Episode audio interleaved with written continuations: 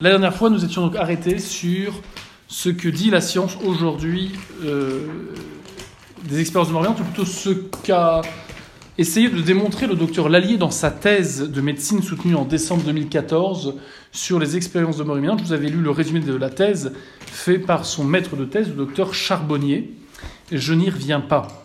On avait dit que celui-ci proposait comme modèle de compréhension du cerveau pour rendre compte du fait des expériences de dont j'ai longuement parlé les deux dernières séances, il proposait comme modèle de compréhension du cerveau de le comparer à un émetteur-récepteur tel une radio ou une télévision, euh, soulignant par là que lorsque la télévision est cassée, bien sûr, on ne voit plus l'émission, mais l'émission en plateau, elle continue.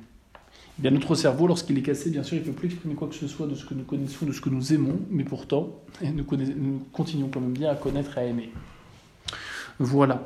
Euh, je n'y reviens pas. Je, voulais simplement maintenant donner un regard de raison, de philosophie, non pas de science, sur ce phénomène, en vous disant que bah, il n'est pas étonnant en soi d'arriver à cette conclusion scientifique qu'on ne peut pas réduire toute activité consciente au cerveau, dans la mesure où notre propre raison, sans parler de Jésus, sans parler directement de Dieu, eh bien, on peut démontrer tout simplement euh, l'existence que nous avons d'un esprit, c'est-à-dire d'une capacité de connaissance et d'amour qui soit immatérielle et donc indestructible de soi.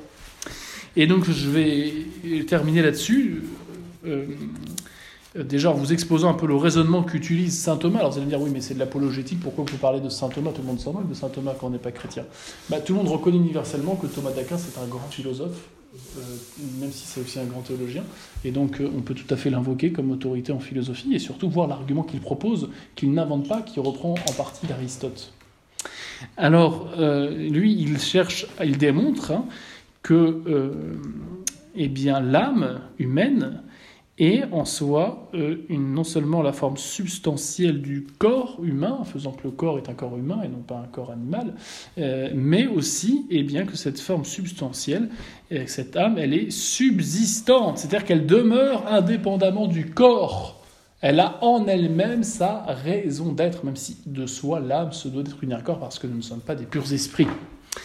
Alors voilà comment il, comment il propose comment il expose sa démonstration.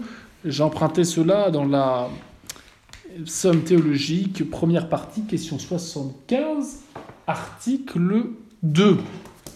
Je le cite, le principe de l'acte intellectuel que nous appelons âme humaine doit être principe incorporel et subsistant. Par l'intelligence, en effet, l'homme peut connaître toutes les natures corporelles, mais pour connaître les objets, il ne faut rien posséder en soi de leur nature. Car ce qu'on posséderait ainsi par nature empêcherait de connaître les autres réalités.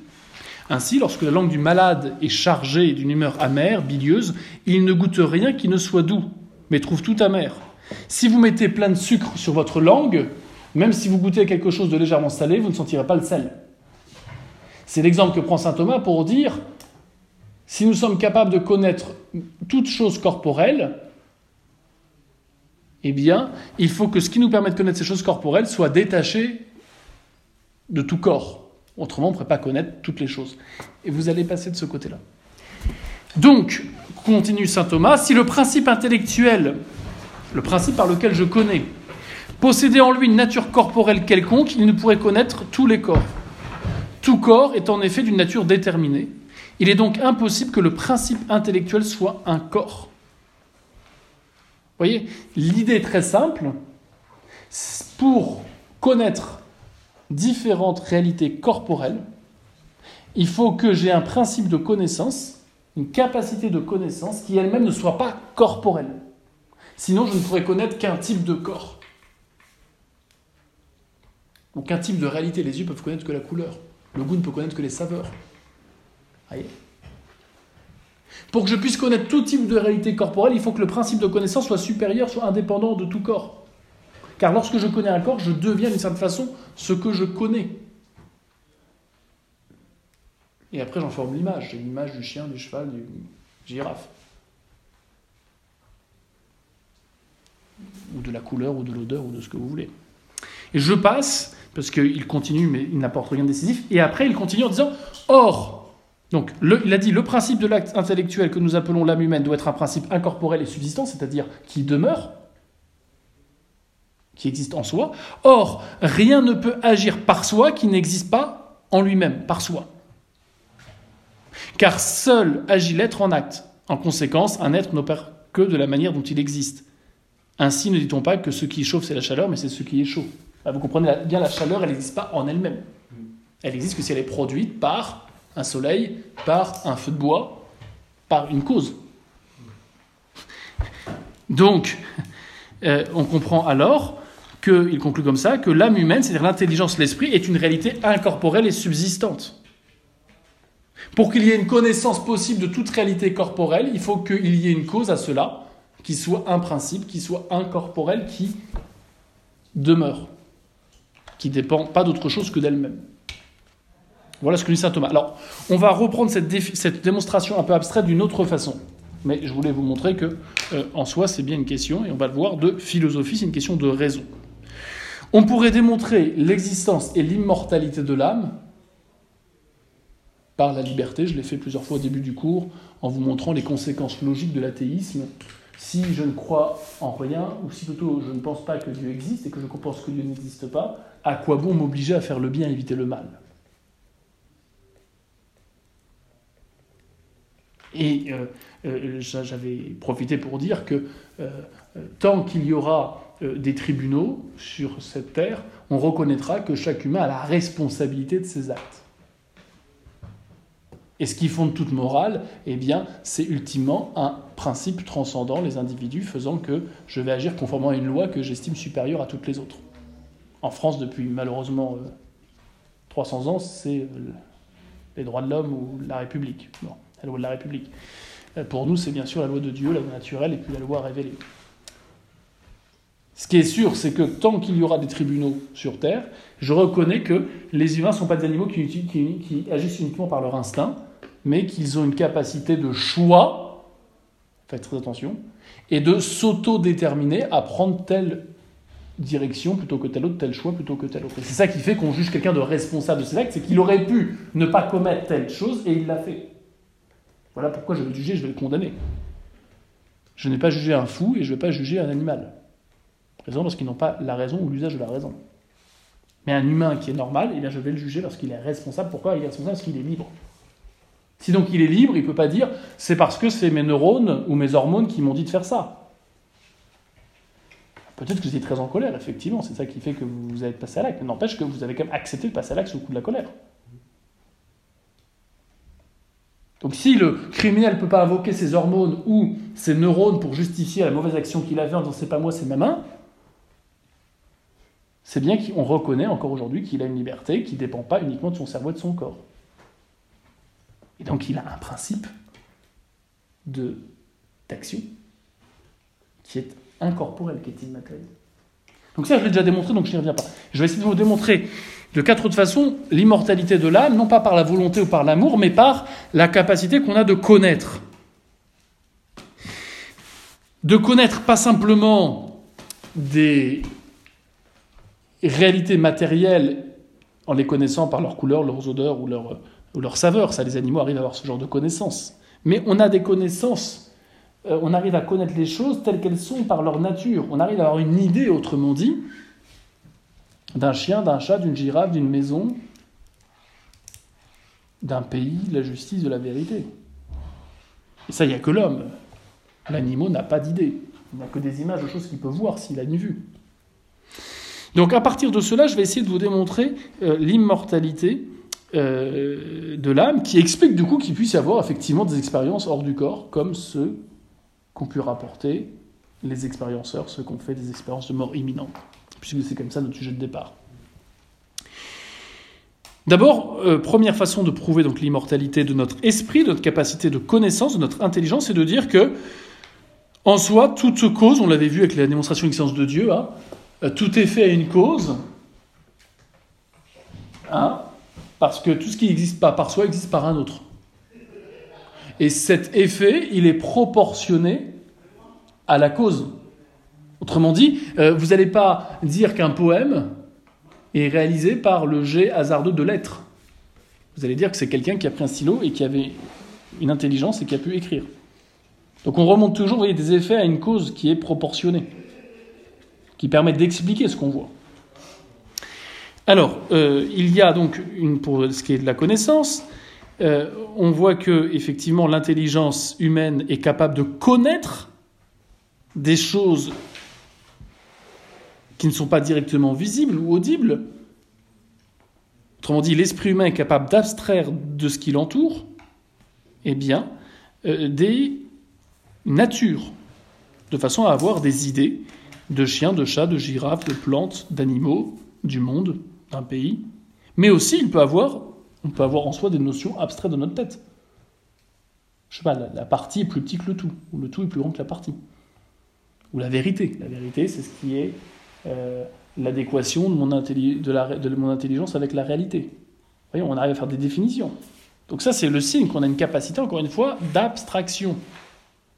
Si donc on a cette capacité d'abstraction, d'avoir des idées des choses qui existent, eh bien, et pas simplement des images, j'insiste, on doit avoir alors une capacité qui elle-même n'est pas matérielle. Si je suis capable d'avoir des idées, ça veut dire que j'ai une capacité qui me permet, pour avoir des idées, bah, j'ai une capacité qui est immatérielle, une capacité de connaissance qui est elle-même détachée de la matière. Vous faites la différence entre l'image d'un chien et l'idée d'un chien ou pas? L'image d'un chien, elle est particulière. Vous allez avoir Médor ou Milou ou euh, euh, les 100 Dalmatia, bon, vous les avez en tête. Bah, là, vous avez une image bien particulière avec, euh, faites pas chose s'il vous plaît, avec une figure, des couleurs, un poids. Vous avez une réalité concrète. Une, idée de chien, c'est beaucoup plus général, c'est même universel. Au point que vous pourrez reconnaître demain des chiens que vous n'avez jamais vus parce que vous en avez l'idée. Pensez à la justice. Si je vous demande de me faire une image de la justice, comment vous allez faire une image de la justice? Ben, Vous ne m'en ferez pas. Vous ferez éventuellement un symbole qui renvoie une idée, à savoir une balance. Si je vous demande de me représenter au tableau, euh, euh, dessinez-moi l'idée du beau. L'idée du vrai, qu'est-ce que le vrai? Ben, Faites-moi un, dessin de, du vrai. Ben, vous ne m'en ferez pas, c'est pas possible. Vous pouvez faire des symboles éventuellement, mais vous ne pouvez pas faire d'images, vous ne pouvez pas faire de dessin. Donc ça montre bien qu'il y a une différence essentielle entre la connaissance qu'on peut avoir des choses par leurs images qu'on en fait, ou plutôt qu'il y a une différence qu'il y a entre la connaissance que nous avons par les sens des choses qui nous entourent, qui nous permettent de fabriquer des images à l'intérieur de nous, comme Médor qui s'imagine son maître arriver parce qu'il a entendu les clés, il associe le bruit à l'image du maître. Il y a une différence entre ça et puis avoir l'idée de ce qu'est un humain, de ce qu'est un maître de chien, de ce qu'est une clé et une serrure. Si donc nous on a la capacité d'avoir ces idées, c'est qu'on a une. Si on, peut produire ces idées, ces idées c'est qu'on a une capacité qui est eh bien, détachée de la matière, qui est elle aussi abstraite, qu'on ne peut pas représenter sur un tableau. Si je vous dis dessinez-moi l'intelligence, vous n'allez pas pouvoir. Si on ouvre votre tête, vous allez voir un cerveau qui peut, effectivement, lorsque vous réfléchissez, activer certaines zones, mais vous n'allez pas voir votre intelligence. Donc de la même façon que les idées ne sont pas visibles, elles ne sont pas matérielles, eh bien, ce qui produit ces idées, l'intelligence, n'est pas matériel. C'est logique. Tout est fait à une cause, nous produisons des idées, or ces idées sont immatérielles, donc la cause de ces idées est immatérielle, l'intelligence. Deuxième preuve de l'existence d'une intelligence qui soit une capacité de connaissance qui soit donc immatérielle et donc immortelle. Le fait que nous pouvons, nous pouvons nous prendre comme nous pouvons réfléchir. C'est-à-dire que nous pouvons nous dédoubler sans nous détruire. Je peux penser que je suis en train de penser à moi. Donc je pense que je pense à moi, en train de penser. C'est possible ça. Timothée qui est en train de penser à lui-même, en train de penser à ce que je dis. C'est possible. Vous y arrivez tous. Pour avoir cette capacité de faire retour sur soi-même et se prendre soi-même pour objet de sa propre pensée, ça implique qu'on puisse se dédoubler sans se détruire. Or, ce n'est pas possible pour une, connaissance matérielle. Prenez votre toucher. Le toucher ne se touche pas lorsque vous joignez deux doigts. Les cellules qui touchent ne sont pas les cellules qui sont touchées. L'œil ne se voit pas. L'oreille ne s'entend pas. Le goût ne se goûte pas. Le goût, il goûte d'autres choses. Vous voyez, vous n'avez pas la saveur de votre langue. La saveur que vous avez, c'est ce que vous mettez sur la langue. Les yeux n'ont pas de couleur d'autre que celle qu'elles voient. Vous voyez pas, vous avez des yeux marrons ou verts ou rouges, vous voyez pas tout en marron, tout en vert ou tout en rouge. C'est ça qui est magnifique. Vous voyez?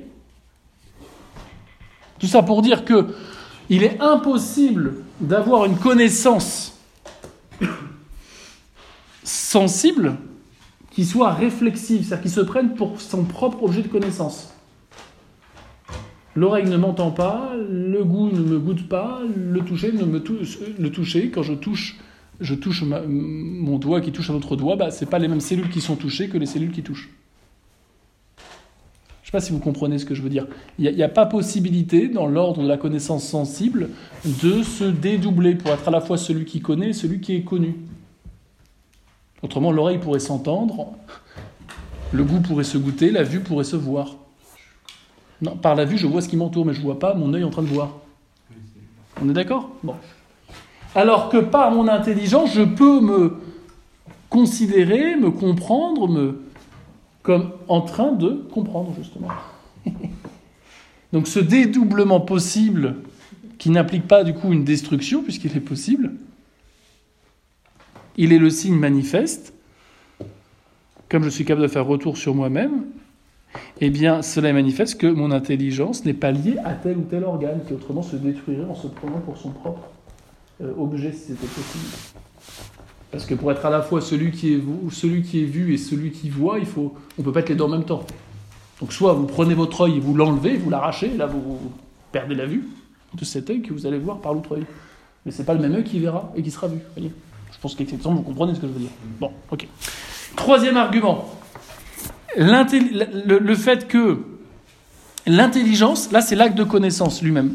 Pour connaître quelque chose, et pas simplement faire une image d'une chose qu'on a vue, mais connaître cette chose-là, en avoir une idée, connaître la nature de quelque chose, autrement dit, eh bien, je dois abstraire de la matière, je dois séparer de toutes les images que j'ai du chien, je vais séparer les points noirs des sandales je vais séparer la taille, petit chiot de ma grand-mère ou le grand chien de mon, parrain. Je vais enlever toutes ces caractéristiques pour retenir simplement ce qu'il y a de commun à toutes ces images de chien. Et là, je vais avoir une idée de chien.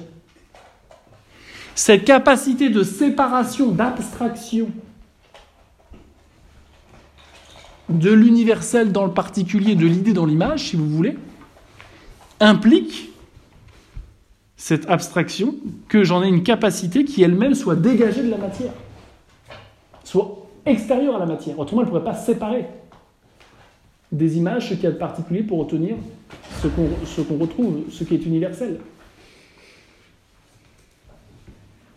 Et puis, quatrième, donc ça rejoint le premier argument, mais le premier argument, on considérait ce que nous connaissons les idées, ou plutôt le réel par les idées. Là, on regarde plutôt la façon dont l'intelligence connaît. Elle sépare l'universel du particulier pour garder simplement la nature des choses.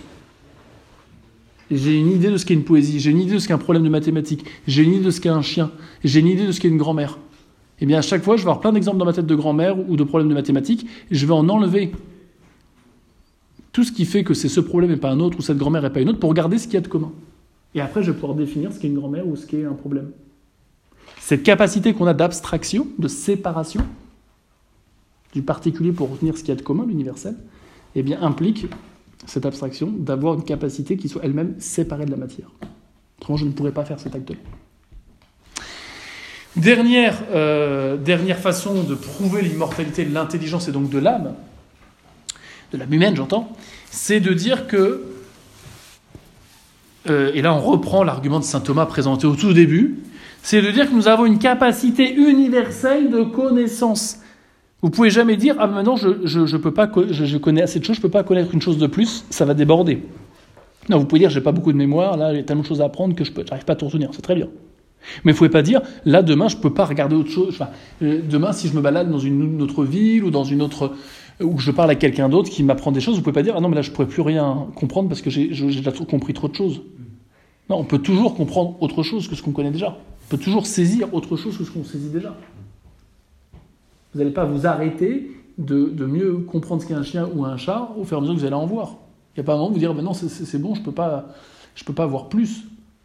Ou maintenant je connais 150 espèces d'animaux, je ne peux pas en connaître une 151e. Non, il n'y a, pas de, limite à votre intelligence en ce sens. Notre toute intelligence, même si elle, peut, est plus ou moins capable, hein, elle a plus ou moins de capacité, elle est quand même en soi capable de tout connaître. Donc, elle ne doit pas posséder en elle-même telle ou telle nature, parce qu'autrement, elle pourrait connaître qu'un type de chose. Je reprends l'exemple de l'œil. Si l'œil est composé de milieux transparents, c'est pour que justement la pupille puisse voir les couleurs indépendamment de sa propre couleur. Encore une fois, si notre pupille était et, tous les, composants de notre œil étaient d'une couleur déterminée, on ne verrait qu'en bleu, qu'en vert ou qu'en marron. Qu'est-ce qui permet de voir les choses telles qu'elles sont dans leur couleur originelle? C'est que on a justement ce cristallin qui est sans couleur, qui est transparent. Et bien, analogiquement, on peut dire la même chose pour l'intelligence. Qu'est-ce qui fait qu'elle est capable de tout connaître? Eh bien, euh, c'est qu'elle n'a pas en soi euh, telle ou telle nature, euh, en tout cas telle ou telle nature matérielle qui la contraindrait à connaître qu'un certain type de choses, comme l'œil peut connaître que les couleurs, comme l'oreille qui peut connaître que les sons. Voilà, bon, donc c'était pour vous dire que, vous voyez, par la capacité qu'on a de connaissance, de choses immatérielles, de, raisonnement, par la capacité qu'on a d'abstraire, mais aussi par la capacité qu'on a de tout connaître, ou enfin par la capacité qu'on a de réfléchir, de retourner sur nous-mêmes, eh bien on peut démontrer réellement que ce qui est au principe de cette capacité est immatériel et donc immortel. Et donc, c'est pas étonnant qu'on ait des gens qui, à l'approche de la mort, puissent avoir une capacité de connaissance qui continue de marcher indépendamment du cerveau. C'est là où je voulais en venir.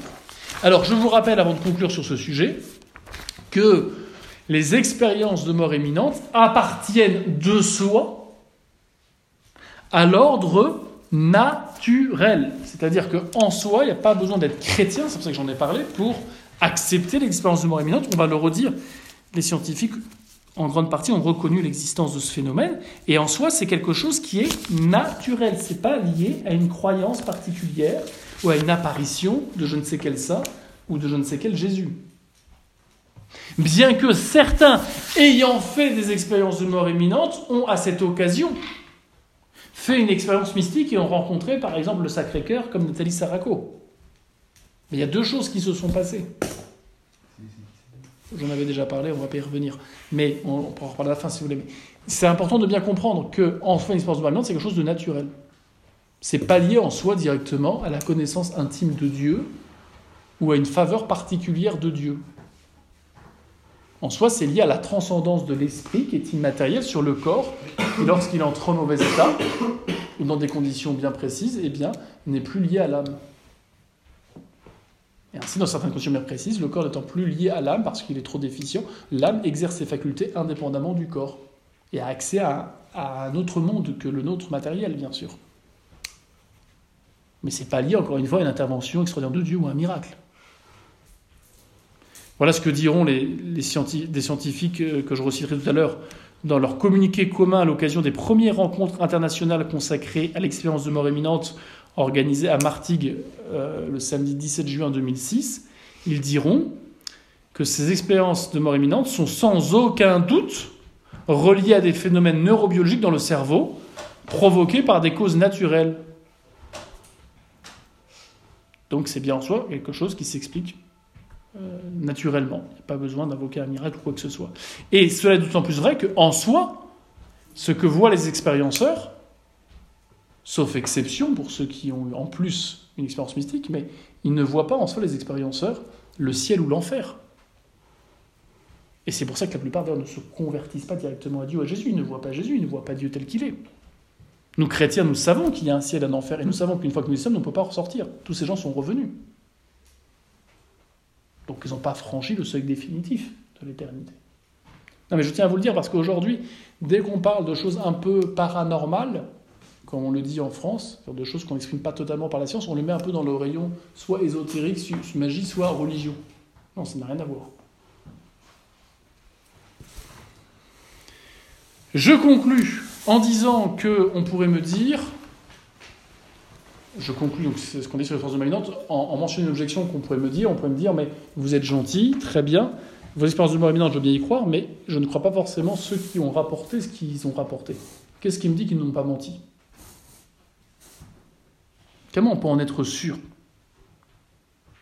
Puisqu'on ne peut pas reproduire au laboratoire une expérience de mort imminente et l'analyser, je vous l'ai déjà dit. On ne peut pas déclencher autant qu'on veut l'expérience de mort imminente chez quelqu'un. Ce serait beaucoup plus facile pour étudier ce phénomène.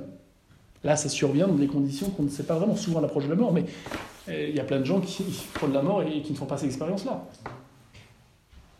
Je crois qu'on avait dit 40% de ceux qui euh, font un arrêt cardiaque. 60% pour les enfants.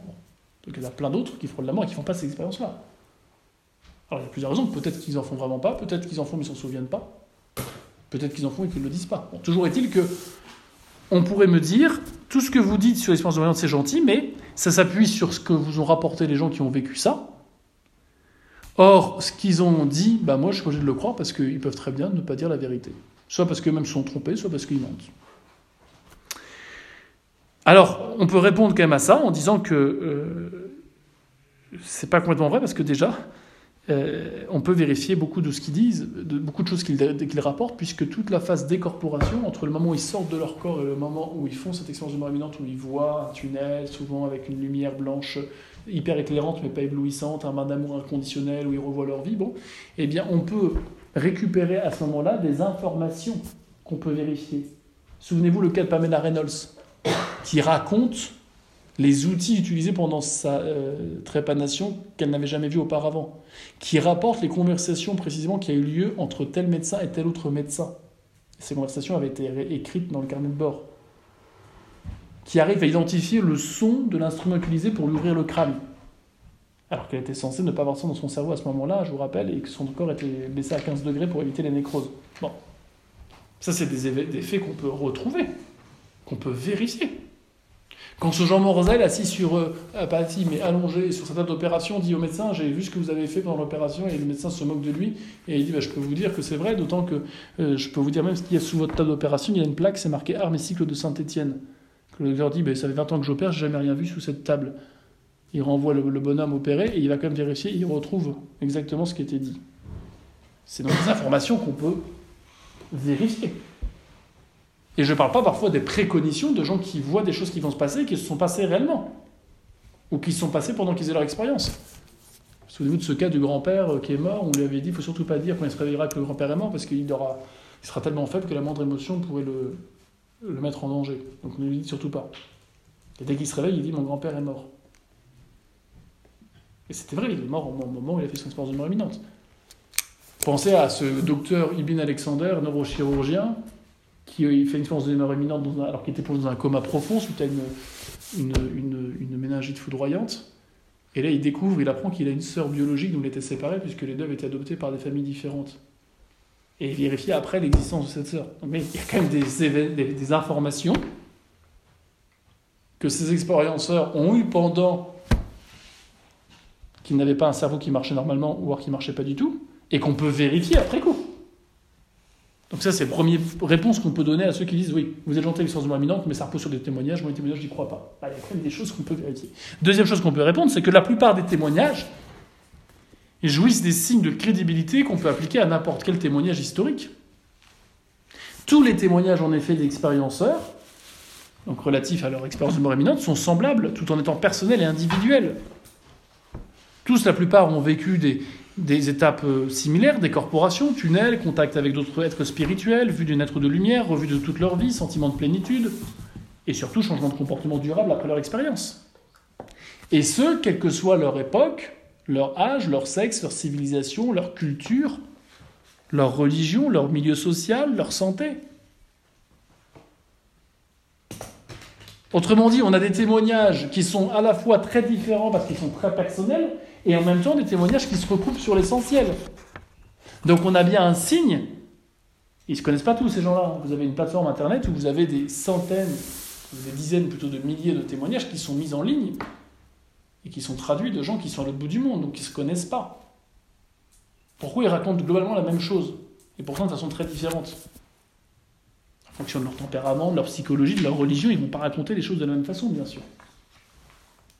Ah, parce que probablement, ils ne mentent pas, ou ils ne font pas erreur, mais ils ont tous vu globalement la même chose, c'est tout. Si vous avez un Esquimau, un Mexicain et un, et un Américain qui vient à Paris, ils ne vont pas s'intéresser aux mêmes choses, ils ne vont pas expliquer de la même façon ce qu'ils ont vu, mais vous comprendrez au final qu'ils ont vu une grande église avec deux tours qu'on appelle Notre-Dame de Paris, et puis euh, une grande tour bien moche en ferraille, mais assez impressionnante, qu'on appelle la Tour Eiffel, avec un cours d'eau sur lequel il y a des bateaux plats et des promènes touristes, euh, qu'on appelle des bateaux mouches. Après, il y aura des différences dans leur discours. Il y en a qui vont aimer, d'autres qui ne vont pas aimer, d'autres qui vont rajouter des détails que l'autre ne donnera pas. Mais vous reconnaîtrez à peu près qu'ils ont vécu, qu'ils ont passé dans la même ville. Donc il n'y a pas lieu de remettre en cause la sincérité, la véracité de ces témoignages, qui sont présupposés à l'étude, bien sûr, de ce phénomène. Je conclus en vous lisant ce communiqué commun des orateurs qui sont tous des scientifiques, réunis la première fois en 2006 pour faire le point sur les expériences de mort imminente d'un point de vue scientifique. Ces premières rencontres ont été organisées à Martigues le 17 juin 2006. Je vous le lis parce que c'est très important que vous ayez ça en tête, que ces expériences de mort imminente sont un signe clair qu'on ne peut pas réduire l'humain et sa capacité de connaissance d'amour à son cerveau ou à son corps. Et qu'autrement dit par la science, on a la certitude effectivement qu'il y a ce que le docteur euh, Charbonnier appelle une conscience intuitive extra-neuronale. Capacité de connaissance d'amour qui ne soit pas dépendante des neurones, du cerveau. Voilà ce que nous disent ces orateurs qui sont euh, une quinzaine de docteurs, de médecins, de scientifiques ayant étudié la question. J'ai les noms pour ceux que ça intéresserait, hein, ils sont là, les signataires. Nous sommes un groupe de médecins, praticiens ou chercheurs de différentes disciplines et nationalités à l'occasion des premières rencontres internationales consacrées à l'expérience de mort imminente, organisées à Martigues le 17 juin 2006, nous tenons à faire connaître au grand public ainsi qu'à la communauté médicale et scientifique les convictions qui sont les nôtres après des années de recherche sur ce phénomène. Écoutez bien, bien que, d'un point de vue scientifique, le déclenchement de l'expérience de mort imminente soit sans aucun doute relié à des phénomènes neurobiologiques dans le cerveau, son contenu extrêmement riche et complexe ne peut être réduit à une simple illusion ou à une hallucination produite par un cerveau en souffrance à l'instant de la mort. La réalité de l'expérience humaine n'est pas exclusivement déterminée par des mécanismes neurobiologiques et la signification de l'expérience de mort imminente ne peut pas se réduire au simple processus neurobiologique qui accompagne sa survenue dans le cerveau. Autrement dit, on ne peut pas expliquer l'expérience de mort imminente uniquement par un dysfonctionnement ou un fonctionnement étonnant du cerveau. Il y a autre chose. Certaines avancées poursuivent ces scientifiques, certaines avancées scientifiques majeures ont pu être acquises grâce à l'étude des manifestations inhabituelles ou exotiques de phénomènes que l'on croyait avoir compris dans leur intégralité. Il est très important que les scientifiques puissent conduire des recherches dans différentes disciplines, en particulier les neurosciences, sans préjugés d'aucune sorte. En ne partant pas du principe qu'il est impossible qu'un homme puisse connaître un de son cerveau, c'est ça qu'ils veulent dire. Parce que beaucoup pensent que la conscience, c'est quelque chose qui est secrété par le cerveau, comme la bile est sécrétée par le foie. Ça, c'est un préjugé. Donc ils, disent, ils demandent qu'on puisse continuer à rechercher sans qu'il y ait de préjugés. Je poursuis ce communiqué. Il est très important, d'importantes publications dans des revues scientifiques à comité de lecture, comme Nature ou The Lancet, qui sont des revues scientifiques, ont permis une meilleure acceptation de ces recherches dans la communauté médicale et scientifique, et sont un premier pas vers la constitution d'un corpus de connaissances reconnu par cette dernière. Faut savoir que beaucoup de scientifiques qui sont intéressés à ces phénomènes, spécialement en France et en Europe plus généralement, sont passés un peu pour des gens marginaux, ou pas forcément très sérieux. Là aux États-Unis, il y a beaucoup plus grande liberté, par exemple, ou en Suisse. Nous pensons que cet effort de recherche doit être encouragé pour progresser dans la compréhension de l'expérience de mort imminente. Même si ce phénomène remet en cause les conceptions établies sur la nature de la conscience et le fonctionnement du cerveau. Donc ces scientifiques demandent de pouvoir rechercher librement et honnêtement à comprendre d'où viennent ces expériences de mort imminente, même si ça doit remettre en cause notre façon de comprendre le cerveau. Aujourd'hui, on comprend le cerveau comme la cause de toute connaissance. S'il n'y a pas de cerveau, bah, il n'y a plus rien. C'est pas simplement un émetteur, un récepteur, mais c'est même la cause de la connaissance. Pour eux, l'intelligence, c'est dans le cerveau. L'expérience de mort imminente conclut, donc il conclut ce communiqué comme ça, l'expérience de mort imminente, comme d'autres états modifiés de conscience, ouvre une nouvelle voie de recherche pluridisciplinaire. Cette voie est porteuse d'espoir et de progrès pour l'humanité. Nous formons le vœu que les instances médico-scientifiques et les pouvoirs publics en prennent la juste mesure. C'est ce communiqué, vous pouvez retrouver sur Internet, que je peux vous envoyer, qui est signé donc par notamment le docteur Raymond Moody, qui est celui le premier à avoir dit ça suffit, on ne peut pas traiter des expérienceurs comme des gens qui sont fous ou qui ont fait des hallucinations et qu'il faut traiter en psychiatrie. Ce qui est intéressant, c'est qu'il est psychiatre et philosophe. Donc, c'est signé par le docteur Raymond Moody, c'est signé par le docteur Pin Van Lommel, qui est un cardiologue, euh, auteur de l'étude notamment Expérience de mort imminente après un arrêt cardiaque, publié dans la revue médicale scientifique, à comité de lecture international The Lancet, donc qui est lui euh, néerlandais, Pays-Bas. C'est signé aussi par le docteur Sam Parnia, qui est médecin spécialiste en soins intensifs et respiratoires, chercheur détaché au Wake Cornell Medical Center de New York. C'est signé aussi par le docteur Mario Borgard, neurologue, chercheur en neurosciences, spécialiste de neurothéologie. Il va se pencher notamment sur l'étude d'état mystique. C'est signé aussi par le docteur Sylvie Détiolaz, docteur en biologie moléculaire, chercheur en biologie moléculaire, fondatrice du centre de recherche Noesis en Suisse. Il y a un centre de recherche qui consacre une partie de ses recherches sur l'expérience de mort imminente. C'est signé aussi par le docteur Jean-Pierre Jourdan, je vous en ai parlé, médecin et responsable de recherche médicale Jans France. Et le docteur notamment Jean-Jacques Charbonnier, médecin anesthésiste réanimateur, auteur de pas mal d'ouvrages, notamment un qui s'appelle Deadline, qui est assez connu. Je ne vais pas euh, continuer ceux qui ont signé, mais voilà pour les principaux noms qui ont signé ce communiqué. Donc ce pas des catholiques, ce pas des c'est pas des mystiques dingos, ce sont des médecins. Et pour la plupart des chercheurs de métier. Je conclus ma conclusion en vous disant que euh, ce qui est évident, bien sûr, pour le philosophe, quant à l'existence et à l'immortalité de l'âme, à cause de l'intelligence et de la volonté qui sont nécessairement immatérielles pour les raisons que nous avons dites, que si pour le philosophe l'immortalité de l'âme euh, eh bien, est quelque chose d'évident, en tout cas suite aux démonstrations qu'on a faites, cela euh, le devrait aussi pour le scientifique, en tout cas pour celui qui accepte honnêtement, comme certains, euh, les conclusions qu'il peut déduire de l'existence euh, des expériences de mort imminente.